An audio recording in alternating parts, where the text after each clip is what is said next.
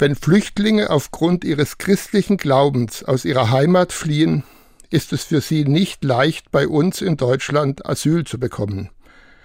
Denn dann muss in der Regel ein Richter prüfen, ob dieser Mensch wirklich Christ ist und seinen Glauben lebt. Ich begleite hin und wieder Flüchtlinge zu diesen Gerichtsverhandlungen. Dabei beneide ich die Richter nicht.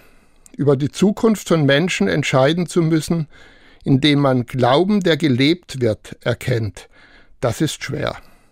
Auch ein Richter kann ja nicht ins Herz von Menschen sehen. Was ich dabei erlebe, sind gute Richter, die genau nachfragen und versuchen, der Wahrheit auf den Grund zu kommen. Was ich aber auch erlebe, ist die Erfüllung einer Zusage der Bibel. Dort steht, wenn ihr aufgrund eures Glaubens vor Gericht kommt, wird der Heilige Geist euch die richtigen Worte geben. Und ich höre eine Iranerin, die einem Richter erklären kann, dass für sie Karfreitag und Ostern wichtiger sind als Weihnachten, weil für sie an diesen Feiertagen die Liebe Gottes zu uns Menschen sichtbar wird. Sie erklärt dem Richter auch das Abendmahl und sagt, wenn ich Brot und Wein nehme, weiß ich neu, ich bin ein geliebtes Kind Gottes. Das ist es, was mein Leben als Christ mit Frieden erfüllt. Und ich darf staunen.